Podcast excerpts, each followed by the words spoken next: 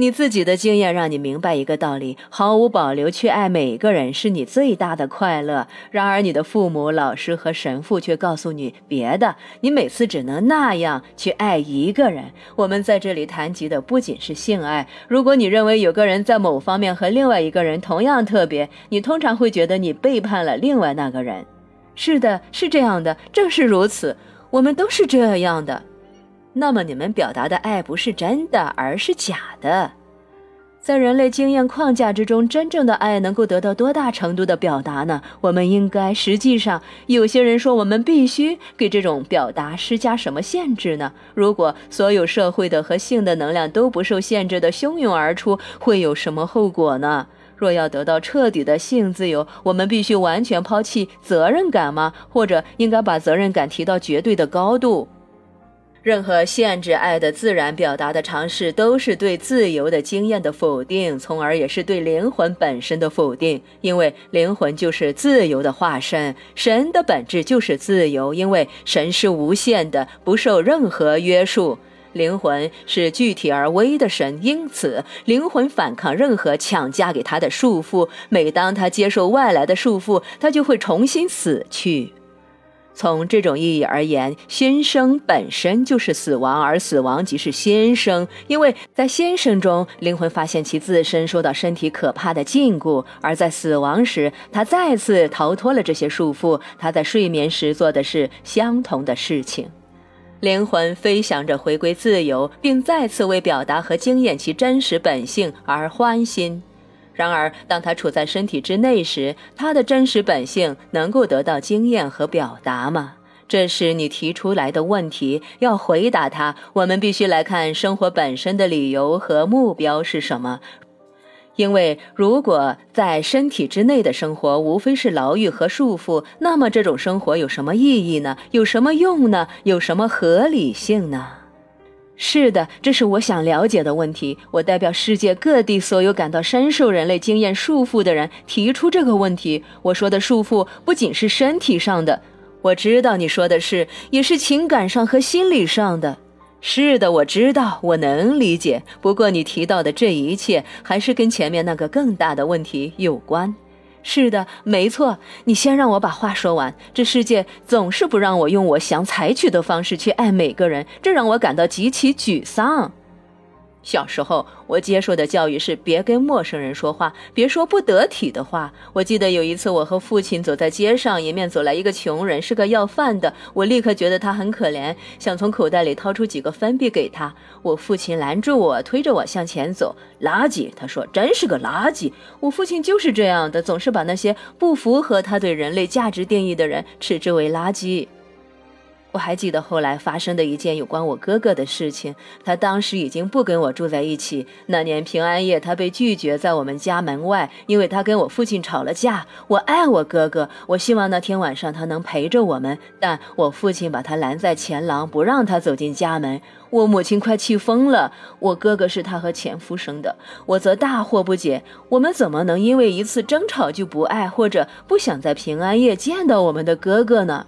不就是吵架吗？为什么要毁掉平安夜呢？哪怕是交战的双方，也会为平安夜停火二十四小时的呀！我那七岁的小小心灵怎么也想不通。等到年纪稍长，我发现阻止爱流动的不仅仅是愤怒，还有害怕。所以，我们不应跟陌生人说话。不但是没有自我保护能力的孩子，连成年人也应该如此。我懂得，敞开的、热切的与陌生人交流是不行的。我和刚认识的人交往要讲究许多礼节，那些礼节没有一样是我觉得有意义的。我想要了解新结识的人的一切，我想让他们知道我的一切，但是不行。那些社交规则说，我们必须要等待。进入成年生活之后，有性需求了。我了解到有关性的规则更加死板和严厉，时至今日我仍无法理解。我发现我只是想爱和被爱，我只是想以我觉得自然的方式，以我认为好的方式去爱每个人。然而，社会为此设定了许多规章制度，这些规矩非常严厉，乃至哪怕双方都同意相爱，只要社会不同意，这段恋情就会被说成是借的，从而受到打压。怎么会这样呢？这到底是为什么呢？